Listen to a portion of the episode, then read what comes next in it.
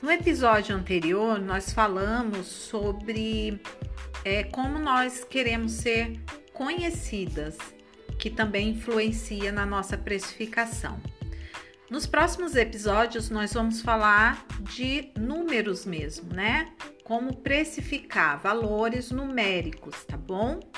É, e eu quero uh, dar uma dica nesse episódio para vocês, para vocês começarem a perceber, e é uma dúvida constante, de quanto um pote de gel, é, quantas unhas eu consigo fazer com um pote de gel, né? E aí vai uma dica, porque assim, existem potes com 14 gramas, com 24 gramas, 30 gramas, e aí depende qual você vai utilizar. Então a dica que eu dou é a seguinte: na verdade são duas dicas.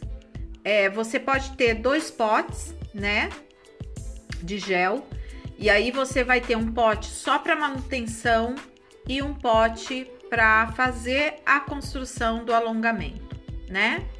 Uh, cada vez que você fizer, se for a construção do alongamento, com aquelas canetas de marcar CD, você vai embaixo do pote e marca lá.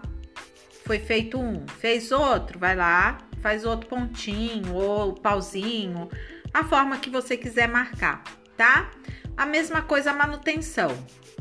Se você tiver um outro pote para manutenção, você vai marcando quantas manutenções aquele pote você conseguiu fazer.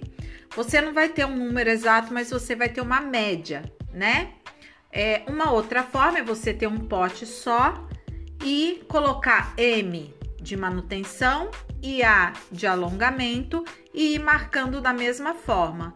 Se eu fiz um alongamento, vou lá, faço um pauzinho ou uma, uma bolinha, né, um pontinho. Fiz a manutenção, vou lá e faço. Quando terminar o pote, você vai saber quantas manutenções você conseguiu fazer com aquele pote, quantos alongamentos você conseguiu fazer com aquele pote. Então fica essa dica aí para vocês.